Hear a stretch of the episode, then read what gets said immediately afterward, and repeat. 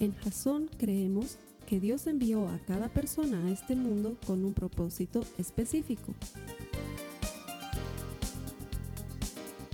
Nuestra misión es ayudarte a que tengas una relación personal con Jesús y a través de ella encuentres ese propósito para tu vida.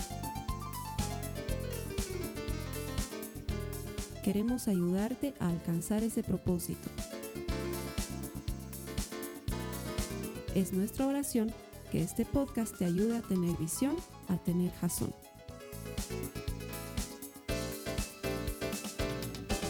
Te doy gracias por conectarte como todas las semanas. Para mí es un privilegio conectarme a través de las pantallas de tu computador o de tu tablet o de tu teléfono. La tecnología nos permite esta gran ventaja hoy, acercarnos y poder compartir cosas que para nosotros son relevantes. Lo que te queremos compartir es el Evangelio de Jesucristo. Estamos convencidos de que todo el que encuentra a Dios encuentra vida. Por medio de este Evangelio tú vas a encontrar el propósito de Dios para ti. Evangelio literalmente significa buena noticia, no significa nada más. Y queremos compartir contigo la buena noticia de que Dios te ama de que tiene un propósito para tu vida, que ese propósito excede en mucho lo que tú habías pensado para ti y que si te, te, acercas a Él, entiendes lo que Él tiene preparado para ti, te transformas en un auténtico seguidor de Jesucristo, tu vida nunca más va a ser la misma, sino que va a ser mucho mejor de lo que alguna vez habías imaginado. Esa es la promesa de la palabra de Dios y la compartimos contigo semana a semana a través de estos servicios virtuales que ponemos para ti en Internet. Gracias por conectarte, estoy seguro que no vas a arrepentirte de esta media hora siguiente que vamos a compartir juntos. A las personas que vienen aquí los domingos, les bendigo por su decisión de seguir a Jesucristo cada que le das un campo a Dios en tu vida, te abres a la posibilidad maravillosa de que Él haga efectivas sus promesas para ti. Eso va a suceder hoy. Cuando eliges por Él, la Biblia nos promete que Él es galardonador de los que le buscan. Ahora, por antagonismo, Él debería ser castigador de los que no vienen. Así que los hermanos que no han venido, ojalá les salga un grano en la cara en la semana. Si tú me estás viendo y tienes un grano en tu nariz, mira, es probablemente que Dios haya respondido a mi oración y a mi deseo ferviente. Bienvenidos a los que están aquí, que sus caras estén libres de todo acné en el nombre de Jesús. Amén. Vamos a comenzar una nueva serie. Vamos a comenzar una nueva serie. Esta serie se llama Cinco Solas. Y no se refiere a cinco mujeres solas, sino que se refiere a algo muy importante de la historia de la iglesia y del fundamento del cristianismo. Hace muchos años atrás, más o menos ahí por 1517, comenzó lo que se conoce en la historia de la iglesia como la reforma.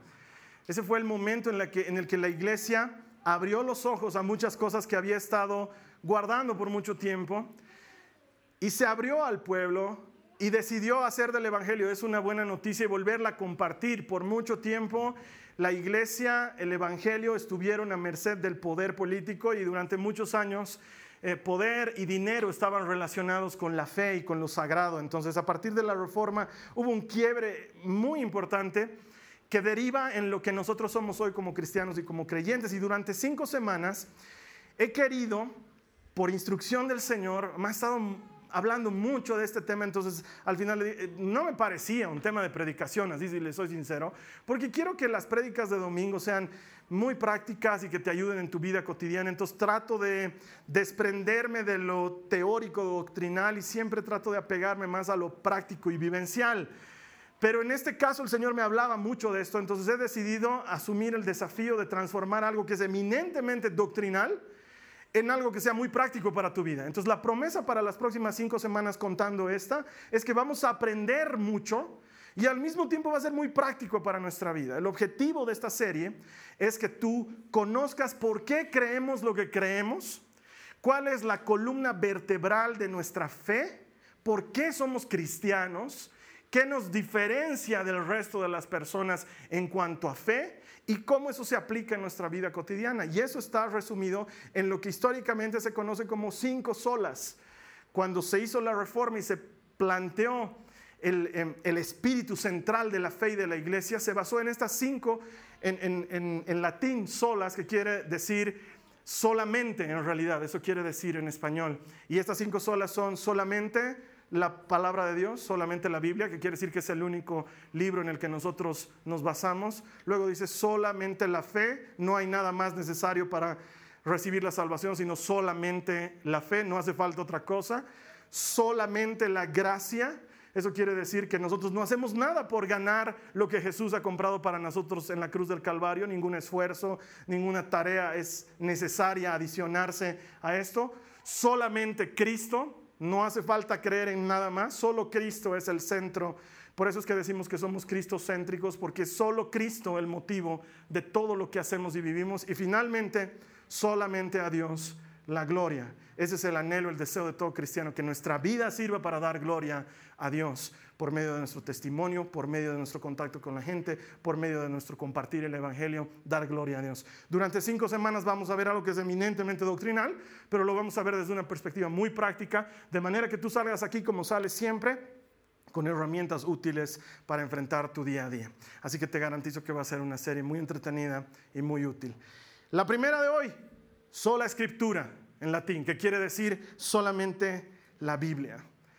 Ese es el primer fundamento de lo que vamos a derivar todo lo demás. Y para eso te voy a pedir que me acompañes en tu Biblia a Josué, en el capítulo 1, en el verso 8. De hecho, uno de los capítulos, mi capítulo favorito de la Biblia, Josué capítulo 1, verso 8. Acompáñame, por favor.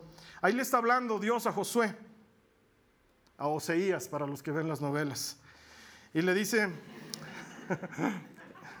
Después va a ser Moisés el que le cambie de nombre a, Oseías y lo llame Josué.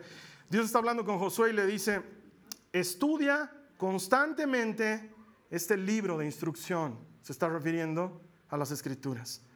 Medita en él de día y de noche para asegurarte de obedecer todo lo que allí está escrito. Y escucha esta condicional. Luego dice, solo entonces prosperarás y te irá bien en todo lo que hagas. La palabra de Dios es el fundamento sobre el cual nosotros podemos edificar nuestra vida, sabiendo que la palabra es Cristo. Juan nos lo revela luego en los evangelios diciendo en el principio existía la palabra y la palabra estaba con Dios y la palabra era Dios. Refiriéndose a Cristo hay una relación estrecha entre las escrituras y Jesucristo y edificar nuestra vida y edificar nuestra fe, nuestras creencias, todo lo que hacemos en las escrituras es lo que debe hacer un cristiano. Si el fundamento es sólido, va a sostener la casa tanto en tiempos malos como en tiempos buenos. Eso es edificar nuestra vida sobre Cristo, porque con frecuencia tu fe va a ser desafiada.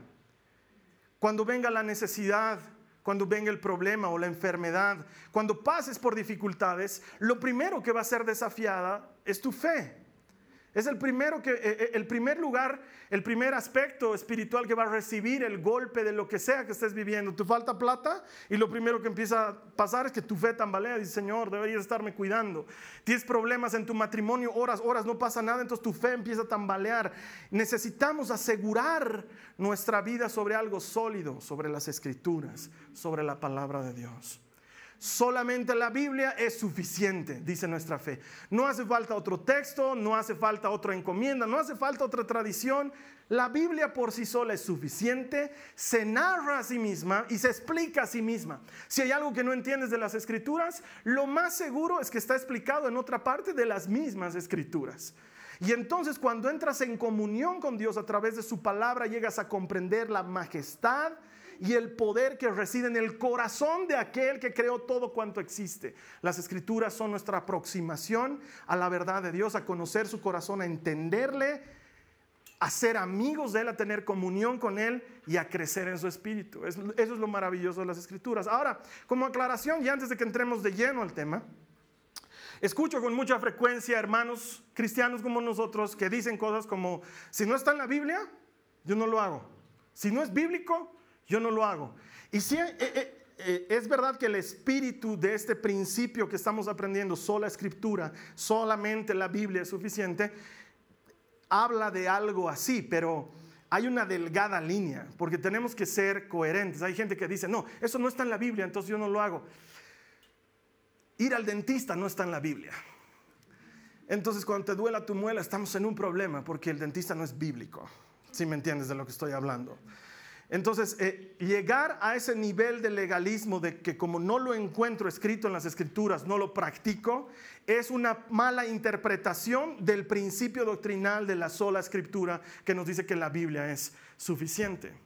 Hay cuestiones que obviamente por los cambios de tiempos no van a estar escritas en la palabra de Dios, pero el espíritu de la conducta del hombre sí va a estar escrito en ella y la intención de Dios con nosotros iba a estar declarada completamente en la palabra de Dios. Entonces, conforme vamos avanzando en el tema de hoy, te invito a que revises algunas posturas que hayas tenido en algún momento de tu vida, porque esa frase de si no está en la Biblia no lo hago no aplica todo el tiempo. Y para eso vamos a entrar de lleno a lo que quiero compartirte hoy. Te voy a contar cuando yo comencé a trabajar, mis, primeros, mis primeras armas en la vida laboral y profesional las hice en la empresa constructora de mi papá. Mi papá es arquitecto y por cierto es un gran arquitecto. Entonces pude aprender muchas cosas interesantes, pero que realmente no me servían para nada en lo que yo quería hacer en la vida, porque yo no me veía a mí mismo ni como arquitecto, ni como constructor, ni como ingeniero, ni como nada parecido. No que sea feo o que sea malo, simplemente que no soy yo. Y mi papá se esforzaba por llevarme a sus construcciones y me llevaba, alguna que otra vez también me portaba mal y de castigo me llevaba a sus construcciones. Me acuerdo que una vez de muy jovencito les hice renegar mucho a mis papás porque tenía una chica que no les gustaba, entonces de castigo mi papá me llevó a Copacabana a construir escuelas con él, entonces estuve castigado un par de semanas ahí vaciando zapatas y haciendo cosas por el estilo. Y, y, sin embargo ahora lo recuerdo en la importancia de lo que significa esto que vamos a hablar hoy en la construcción. Cuando tú vas a construir algo, lo primero que hacen es delimitan el terreno, ¿sí? Ponen unas pititas y con tisita dibujan dónde van a construir basándose en el plano que tiene el arquitecto. Y luego de eso se hacen lo que se llaman excavaciones. Meten pala o meten una retroexcavadora y sacan tierra muy profundo, de acuerdo al tamaño que va a tener el edificio y al peso que va a tener el edificio, para que esas zapatas o fundamentos que van a poner soporten el peso de todo el edificio. Y eso te lo cuento porque eso es la palabra de Dios, es el fundamento sobre el cual están edificadas las otras cinco, las otras cuatro solas de las que vamos a hablar las siguientes semanas. Están edificadas sobre la palabra de Dios. Todo lo que nosotros creemos viene de la Biblia. De ahí lo hemos aprendido, de ahí lo hemos compartido, de ahí lo hemos entendido. En la escuela bíblica, todos los lunes tenemos una escuela bíblica, justo estamos pasando una materia que se llama Historia de la Biblia, y ahí estamos aprendiendo cómo maravillosamente durante un periodo de más o menos unos 3.000 años, aproximadamente 40 autores distintos han escrito algo que tiene coherencia lógica y temática a través del tiempo. Tú y yo no podemos ponernos de acuerdo en cosas simples y sin embargo 40 tipos que vivieron en épocas diferentes estaban de acuerdo en una misma cosa y la transmitieron desde su manera de escribir y desde la inspiración de Dios de una manera eficiente a través de más de 3.000 años de escritura y llega hasta nosotros hoy, ahora en la comodidad de tu smartphone o de tu tablet. Y puedes tener comunión con Dios a través de esa palabra. Y solo esa palabra es suficiente para conocer a Dios y para tener comunión con Él. No hace falta nada más. Acompáñame a la Biblia para que ella misma se describa en 2 de Timoteo en el capítulo 3 en el verso 16, por favor. 2 de Timoteo en el capítulo 3 versos 16 y 17 lo leemos. Dice, toda la escritura, toda, es inspirada por Dios y es útil para enseñarnos lo que es verdad y para hacernos ver lo que está mal en nuestra vida nos corrige cuando estamos equivocados y nos enseña a hacer lo correcto. Dios la usa para preparar y capacitar a su pueblo para que haga toda buena obra. Entonces, el manual del constructor de la vida es la Biblia. Ahí está todo. Todo lo que tú y yo necesitamos. Y es suficiente, no necesita un añadido, no, no, necesita un tomo extra o un anexo. Por sí sola la Biblia es suficiente y capaz de hacer lo que acaba de decirnos, enseñarnos a hacer lo correcto, dirigirnos por el camino que conviene, reconvenirnos cuando estamos pecando. La Biblia tiene esta potestad y te voy a explicar por qué.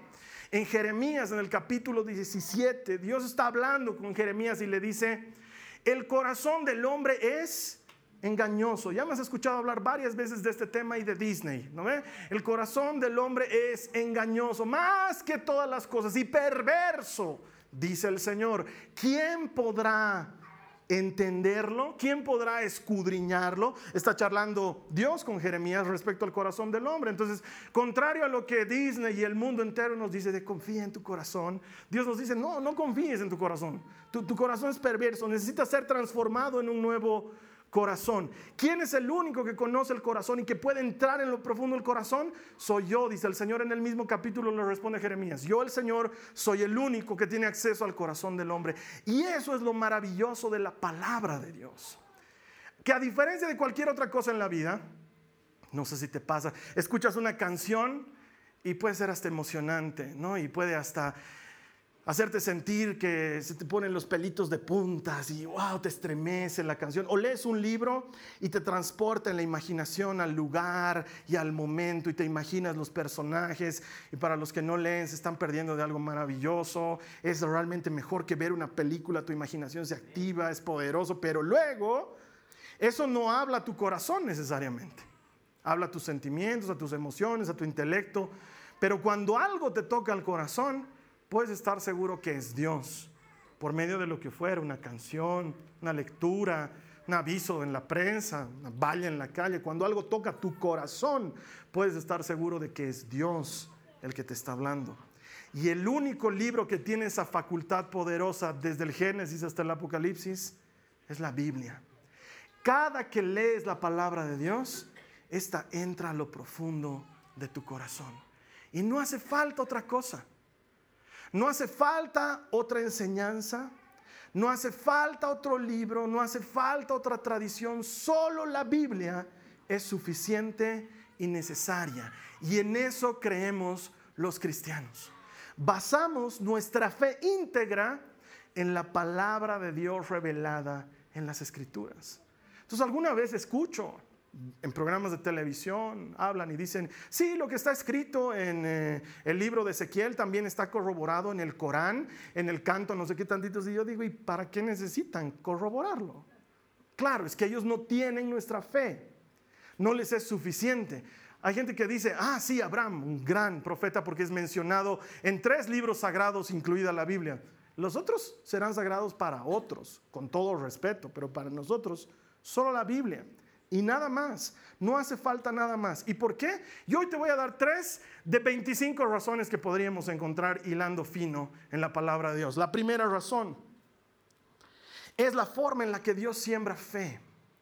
La palabra de Dios es la manera en la que Él siembra fe en tu corazón. Mira lo que dice Romanos en el capítulo 10, en el versículo 17.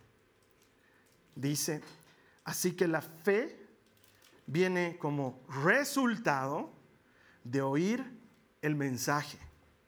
Y el mensaje que se oye es la palabra de Cristo. ¿Cómo sabes tú que se te está predicando bien? Cuando se te predica desde la Biblia. Por eso es que las prédicas están llenas de citas bíblicas. Porque de eso es de lo que estamos extractando la base para lo que te estamos enseñando para vivir una vida diaria y una vida de fe.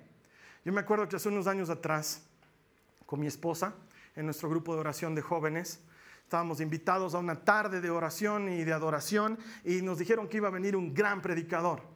Entonces nosotros estábamos con muchas expectativas porque era un gran predicador y llegó, era un hombre de mediana estatura, un poco gordito y tenía una Biblia bien gorda bajo el brazo y dijimos, uh, tiene pinta de gran predicador. Si es gordito, es buen predicador. Entonces, eh, lo vimos subir al lugar donde tienes que, predicar, al púlpito. Eh, se puso a, hablarnos, primero nos dio gracias por la invitación y qué lindo lugar y qué linda la gente, es un privilegio para mí. Es una manera clásica de comenzar una, prédica y empezó a hablarnos un poco de su experiencia y de lo que había vivido con Cristo y esto y los años de ministerio. Iba pasando la hora, yo iba viendo mi reloj y la hora pasaba. Él seguía hablando y a ratos hacía algunos chistes buenos y reíamos y seguía hablando y luego nos eh, aconsejaba algunas cosas y, luego, y así se pasaron 45 minutos. Yo la codeaba a mi esposa, que en ese momento no era mi esposa, era, era solamente mi mejor amiga, aunque ella debió estar profundamente enamorada de mí, pero no me lo hacía saber. E, era, era muy bandida, no me lo hacía saber. Eh, eh, ha extendido el sufrimiento de conquistarlo un poquito más. Entonces, eh, yo, le, yo le codeaba y le decía, ¿y qué, qué rato comienza la prédica? Y ella me decía, ya va, ya va a predicar, porque ella siempre, ella es, bien distinta a mí, ella cree en la bondad del hombre, yo siempre estoy, entonces, entonces ya, ya va, tranquilo, ya va a predicar. Y, y le decía, oye, no, ha abierto su Biblia. Tranquilo, no seas criticón, Carlos, ah, no seas criticón. Entonces estábamos ahí y al final dijo, bueno, así que los voy a invitar a orar, vamos a cerrar nuestros ojos y, oramos y se acabó. Y pasaron como 50 minutos y, yo dije, ¿y la prédica? Y luego me acerqué a hablarle porque soy la clase de persona que tengo el defecto que digo las cosas. Entonces me acerqué y le dije, fulano, no usaste tu Biblia tan linda. ¿De qué nos predicaste? Y él me dijo, ah, hermanos, que no siempre hay que predicar con la Biblia. Me pareció la cosa más extraña que había escuchado hasta ese entonces. No puede existir predicación sin la palabra de Dios. Esa es la manera en la que Dios siembra fe en nosotros. La manera en la que Dios hace crecer tu fe es escuchando el mensaje que viene de la palabra de Dios. Dice la Biblia que el Espíritu produce en nosotros amor, gozo, paz, paciencia, benignidad, fe, mansedumbre, fe, la fe, el Espíritu Santo la produce en nosotros en la dinámica de escuchar el mensaje vivo de la palabra de Dios. ¿Sientes que tu fe está fallando? Entonces lo que está fallando es tu aproximación a la palabra de Dios. Tanto más te alejas de los principios bíblicos, de pasar tiempo con Dios en su palabra, de conocerle, de amarle por medio de la Biblia, de estudiarla, tanto más se debilita tu fe, porque la fe es un músculo. La Biblia nos dice que la fe es un músculo que es capaz de funcionar a gran poder. Pero nosotros tenemos que entrenarlo. Y lo bueno es que Jesús nos dijo que necesita ser chiquitito. No, nos dijo, si tuvieran fe del tamaño de una vaca. no, dijo del tamaño de un grano de mostaza. Chiquitita, pero eficiente. Le dirían a esa montaña, échate. Y la montaña se echaría. Y uno dice, ah, debido ser figurativo, eso debe ser poético, debe ser... No, Jesús está hablando en serio. Tú le puedes decir al enfermo, te sanas y el enfermo se sana. El problema es que dentro tuyo dices, y si no se sana, ah, la fe está débil. La manera en que esa fe crece y se robustece es escuchando la palabra de Dios. Es la manera en la que Dios siembra fe en nosotros. ¿Quieres que tu fe crezca? Tienes que cambiar tus hábitos de lo que escuchas y de lo que consumes. Y quitarle un poco de tiempo al Facebook y añadirle un poco de tiempo a la Biblia. Y quitarle un poco de tiempo a la novela y darle un poco de tiempo a la palabra de Dios. Ay, hermanos, que yo no quiero ser tan fanático. Yo sí quiero. Quiero morirme fanático, loco por Jesucristo. ¿Por qué? Porque es el único camino, es la única verdad y es la única vida. ¿No quieres? Lo siento, hermano, te estoy diciendo la verdad. Más tiempo en la Biblia, más fe. Menos tiempo en la Biblia, menos fe. Así funciona. Es simple. No es difícil. Y la Biblia está al alcance de todos. Tú tienes una Biblia en tu celular. Y si no, tienes una Biblia en tu casa. Está ahí en algún lugar, está al alcance de todos, el libro más impreso de la historia, el más vendido de la historia, el más distribuido de la historia, el más traducido de la historia y el único libro fantástico en el que nos cuenta que mientras todos los hombres estaban tratando de hacerse Dios, hubo un Dios que se hizo hombre para nosotros. Eso está solo en la palabra de Dios. Siembra fe en nosotros, nos ayuda a fortalecernos. Una segunda razón que te quiero dar es Dios hablándote por eso solo la escritura es suficiente, porque es Dios hablándote a ti de manera personal. Mira lo que dice Hebreos 4, 12. Hebreos 4, 12. Pues la palabra de Dios es viva y poderosa. Es más cortante que cualquier espada de dos filos, penetra entre el alma y el espíritu, entre la articulación y la médula del hueso deja al descubierto nuestros pensamientos y nuestros deseos más íntimos. Hay gente que me dice con mucha frecuencia y les agradezco hermanos, se me acercan y me dicen, Carlos Alberto, la prédica de hoy era como si me estuvieras hablando a mí. Y yo siempre les digo, y no me van a dejar mentir, no soy yo hermano, es el Señor. Quisiera explicarlo desde una respuesta lógica y racional. ¿Cómo es posible que una persona por allá, que está viviendo un proceso de enfermedad, y por este otro lado, una persona que está indecisa si acepta el trabajo que le ofrecieron o se mantiene en el trabajo que está actualmente. Más una persona aquí que está pensando en casarse, pero no sabe si es la persona correcta, más una persona allá atrás que está sufriendo un profundo dolor por una enfermedad de meses que no pasa, ¿cómo es posible que 4, 5, 10, 15, 20 personas con problemas, situaciones, circunstancias completamente diferentes escuchen un pasaje de la palabra de Dios y sientan que es como si se les estuviera hablando a ellos? Como si te estuvieran hablando a ti en persona. Yo hago mi mejor esfuerzo, trato de mirar a la mayor cantidad posible de gente y poner mis ojos un ratito en cada uno para que se sientan involucrados, pero la verdad es que si medimos en tiempo el 80%, no te estoy mirando, estoy mirando otro lado, no te estoy hablando directamente a ti, pero ¿sabes qué? La palabra de Dios sí te está hablando a ti. Entra hasta lo más profundo, dice Hebreos. Es como una espada de dos filos. Las espadas de dos filos tenían filos en ambos lados y eran espadas hechas de un acero especial de manera que cuando entraban quebraban hasta el hueso. Eso es lo que nos está diciendo el autor de Hebreos y ese es el poder de la palabra de Dios. Yo estoy hablando aquí de Biblias, de, Hebreo 4, de Hebreos 4:12, de sola escritura y de pronto tú sientes algo que Dios está diciendo respecto a tu pecado. No tiene nada que ver. Yo ni mencioné el pecado y tú sientes que Dios te está diciendo, transforma tu vida. Estoy entrando hondo y estoy viendo que ahí no me estás haciendo caso. Y tú dices, ah, Dios me está hablando. Y yo ni siquiera mencioné tu problema. ¿Por qué? Porque la palabra de Dios es Dios hablándote. Es el Señor dirigiéndose a ti. Hay gente que dice, Dios a mí no me habla, porque no lees tu Biblia. Léela. Desde el momento que la abres, Dios empieza a hablarte, a comunicarse contigo. Es como este, esta película antigua, ochentera, muy bonita, seguro si la vemos hoy ya debe ser chafaldranísima, pero en su momento era, a mí me, ilusionaba ver la historia sin fin. Este chiquito que tenía ese libro y lo abría y ¡pum! volaba un mundo espectacular donde tenía un dragón que parecía perro salchicha.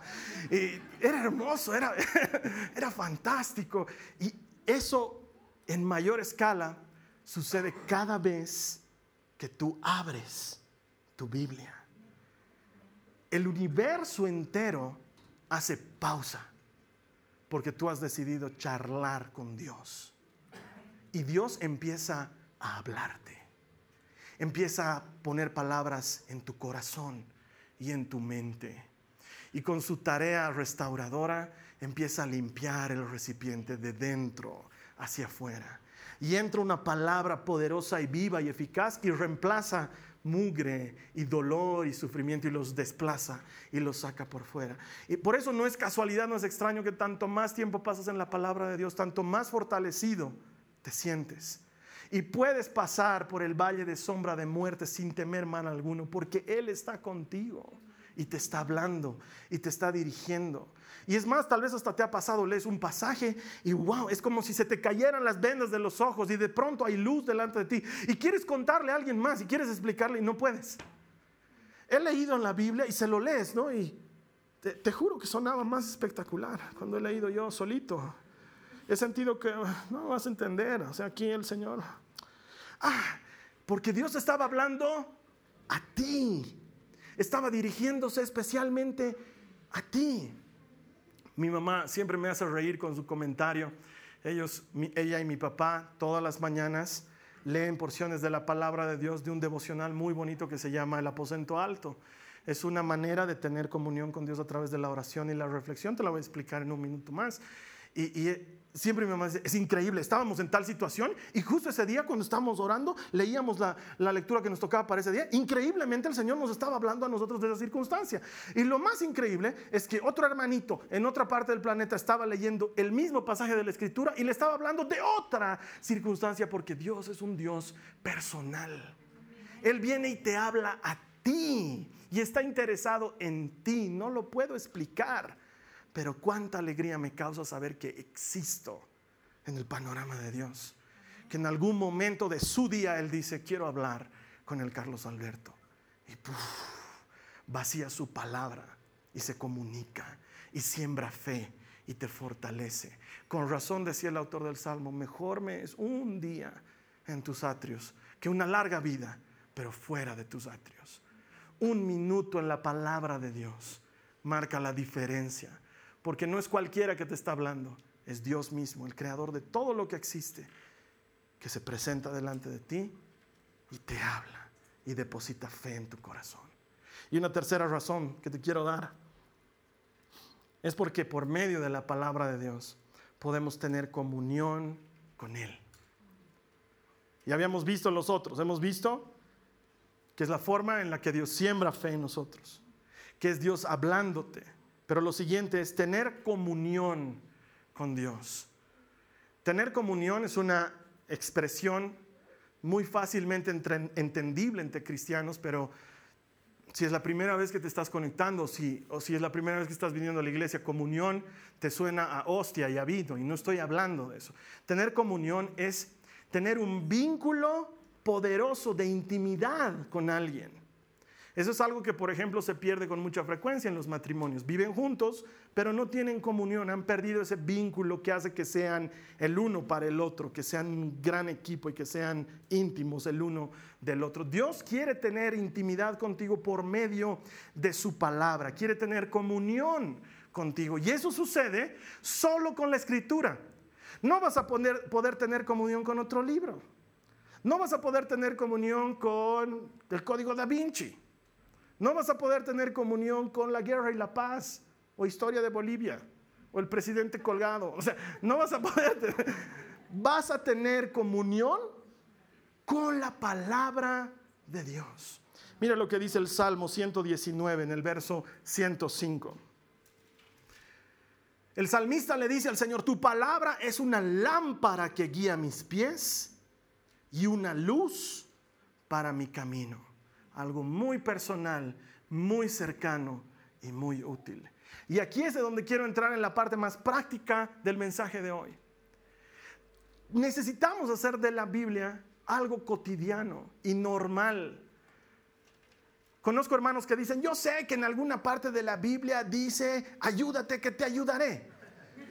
Entonces les digo, debe ser de la Biblia de Homero Simpson. En la Biblia, Biblia no dice eso la he leído unas cuantas veces y nunca he encontrado ese pasaje.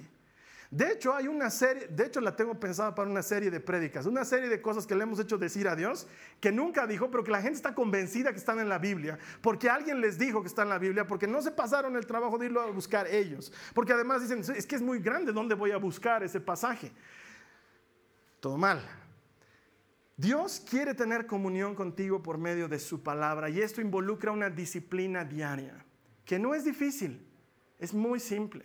De hecho, hoy en día, gracias a las Biblias electrónicas, hasta se nos ha facilitado la Biblia. ¿Cuántos aquí tienen un plan de lectura diaria y están avanzando en su lectura bíblica? Que el Señor te bendiga por hacerlo. Es una herramienta de otro nivel. ¿Quieres leer la Biblia y no sabes cómo? Es la pregunta más frecuente que me han hecho. ¿Desde dónde leo? ¿Cómo empiezo, Carlos Alberto? Ahora, antes les decía comenzar desde Mateo. Ahora les digo, bajate esta aplicación y entra a un plan de lectura. Tú eliges y empieza a leer desde donde sea, desde donde el plan te diga. Tú empieza a leer. La cosa es empezar a leer, empezar a adquirir el hábito hasta que se vuelva eso, un hábito formal de estudio de la palabra de Dios personal.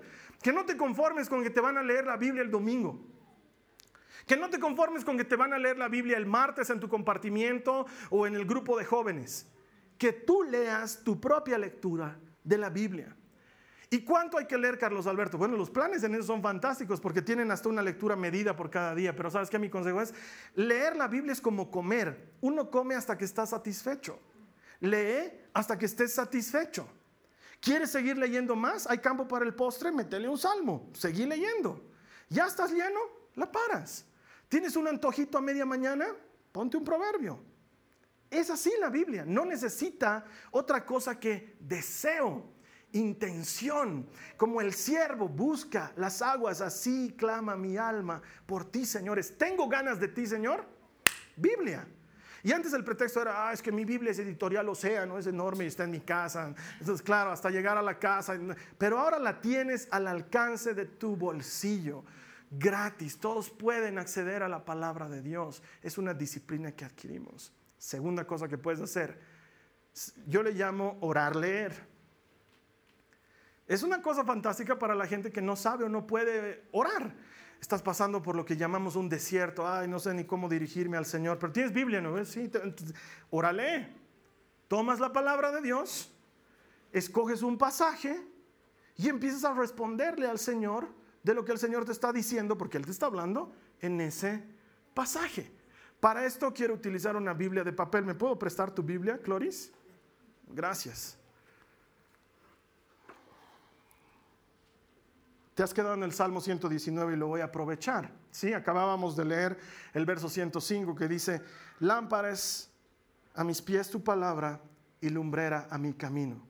Haces pausa, lo entiendes y le respondes al Señor. Y le dices, esto es lo que estoy necesitando, Señor. Un poco de luz para saber por dónde caminar. Mi camino se ha puesto oscuro, no sé qué decisiones tomar, pero tú me prometes que alumbras mis pasos. Y luego sigues leyendo. Juré y ratifiqué que guardaré tus justos juicios.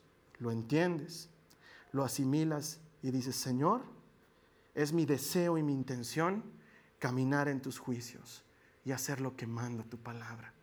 Y así como me lo dices ahora, así te quiero obedecer. Vuelves a leer.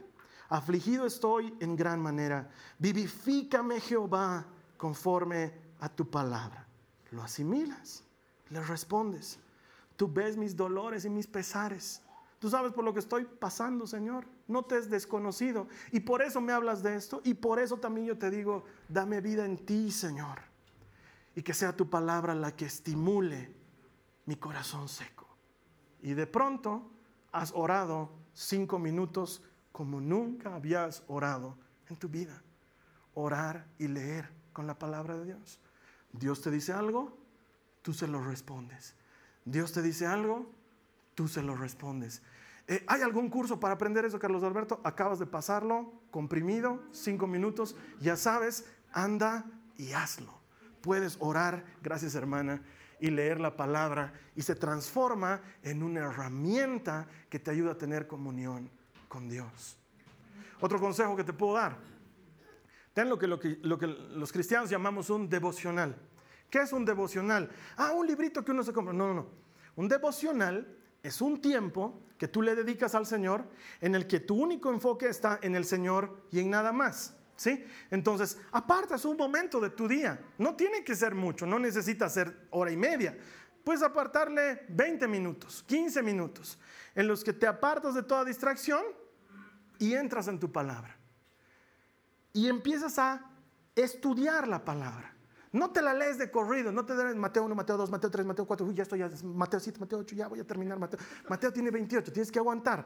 No es ir a volandas, es pasaje por pasaje, lo masticas como si fuera comida. Lo, lo piensas, lo asimilas, lo anotas. Anotas cosas que te llaman la atención, cosas que no entiendes. Luego las investigas. ¿Dónde, Carlos Alberto? Google se llama, pones vas a encontrar comentarios, notas, hablas con tu pastor, hablas con tu líder de compartimiento bíblico, hablas con la persona encargada de tu servicio, le dices, esto he estado leyendo y quisiera saber a qué se refería el Señor. Y empieza a tener un tiempo de devoción, por eso se llama devocional, en el que tú y Dios son solo uno, no hay nada más importante y tú pasas tiempo con Él. Pero la ventaja es que hoy en día hay devocionales a patadas, devocionales para mujeres, devocionales para jóvenes, devocionales para niños, devocionales para hombres que están pasando por divorcio, devocionales para mujeres que están pasando por divorcio devocionales para los divorciados que se han arrepentido, devocionales para el divorciado que no se ha arrepentido de divorciarse, devocionales para los borrachos, devocionales para los que están sanos, devocionales para los que tienen resaca. Hay devocionales para todo y son gratis y los buscas en internet o si quieres pasarte un trabajito adicional, te vas a una librería y te compras un devocional de lo que tú quieras, como este aposento alto que leen muchos de mis hermanos, te lo compras y tiene fechas, dice lunes tanto, martes tanto, miércoles tanto, y cada día lees lo que hace ahí y hay una intención de oración y listo. Y, y de pronto esa pequeña disciplina se transforma en comunión con Dios. ¿Y qué sucede? Creces en sabiduría. De la persona que eras hace un tiempo a la persona que eres ahora hay un abismo de diferencia. Has aprendido a entender los tiempos, como decía Jesús, y les reclamaba a los fariseos, les decía, hipócritas, ustedes miran el cielo y dicen para la tarde va a llover, pero son incapaces de interpretar las escrituras nosotros tenemos que salir de eso. ¿Y cómo? Pasando más tiempo en las escrituras. Es el único libro. Es suficiente por sí solo. A partir de ahora podrías no leer nada más. Chao todos los otros grandes autores, podrías desecharlos y solo con la palabra de Dios sería suficiente para que tengas comunión con Dios. Quiero terminar con esto. Son incontables los testimonios de personas que dicen, estaba solo en una habitación de hotel, había bebido mucho y lo único que encontré fue una Biblia en el cajón del velador. No puedo explicar cómo, pero leí un pasaje de esa Biblia y decidí entregarle mi vida a Cristo. ¿Cómo sucede eso? Si hay gente que lee la Biblia y ni la entiende. Hay gente que lee y nada, mejor prendo la tele porque no estoy entendiendo nada. ¿Cómo pasa eso? Quiero decirte por qué. La Biblia es suficiente. Solo ella. No hace falta nada más. Ni siquiera predicador necesitaríamos. La Biblia me deja sin trabajo. La Biblia de por sí sola es suficiente y lo único que está esperando es que tú salgas de aquí, la abras y empieces a tener comunión con el Creador de los cielos y la tierra a partir de su palabra, la palabra con la que Él te está hablando. Te voy a invitar a que ahora cerremos nuestros ojos. Hemos aprendido el primer fundamento de nuestra fe, la sola escritura en latín. Y vamos a volver la parte de nuestro pacto con Dios. Así que te invito ahí que donde estés, cierres tus ojos, ores conmigo. Vamos a decirle al Señor, Señor Jesús, quiero darle a tu palabra el lugar que le corresponde en mi vida. Y esta es una decisión personal que tienes que tomar, hermano, hermano. Es, es, algo voluntario, no es obligatorio. Pero si tú quieres darle el lugar que le corresponde a la palabra de Dios en tu vida, te pido que repitas conmigo. Dile, Señor, tu palabra es lámpara a mis pies y luz a mi caminar. A partir de hoy, como un compromiso solemne, quiero tener comunión contigo a través de tu palabra diariamente. Háblame, Señor. Mis oídos están abiertos. Mi corazón está sediento. Quiero experimentar tu poder transformador y vivificante. Háblame por medio de tu palabra. Y que tu palabra, Señor, se siembre en mi corazón y robustezca mi fe. Y que por medio de ella yo sea de ayuda y de testimonio a tanta gente que necesita el refresco de escuchar tu palabra. Te doy gracias por elegirme para hablarme en el nombre de Jesús. Amén. Amén. Bien, hermano, te invito a que ahora lo hagas de verdad. Hay una infinidad de recursos. Si no sabes cómo utilizarlos, te invito a que nos escribas. Es muy fácil, contacto arroba jason.info y te vas a poner en contacto con alguien de la iglesia que te va a ayudar a tener comunión con Jesucristo a través de la eterna palabra de Dios. Nos va a encantar ayudarte a desarrollar una relación personal con Él, porque aquí en Jason celebramos que todo el que encuentra a Dios encuentra vida. Te voy a estar esperando aquí la siguiente semana. Vamos a hablar de sola fide, que es la fe, solamente la fe es necesaria. Eso lo vamos a explicar la siguiente semana. Va a ser otro mensaje lleno de enseñanza, pero muy práctico que te va a ayudar a tener comunión con Jesús y en tanto tú y yo nos volvamos a encontrar. Mi oración es que sea una semana de bendición y que el Señor te acompañe y te haga sentir tu poderosa presencia. Esta ha sido una producción de Jason Cristianos con propósito. Para mayor información sobre nuestra iglesia o sobre el propósito de Dios para tu vida, visita nuestro sitio web www.jason.info. Allí encontrarás muchos recursos para animarte en tu relación con Dios, enseñanzas, nuestro blog, prédicas y mucho más. Te lo deletreamos www.jazon.info. También puedes visitarnos en nuestro sitio en Facebook www.facebook.com barra Que Dios te bendiga abundantemente. Muchas gracias.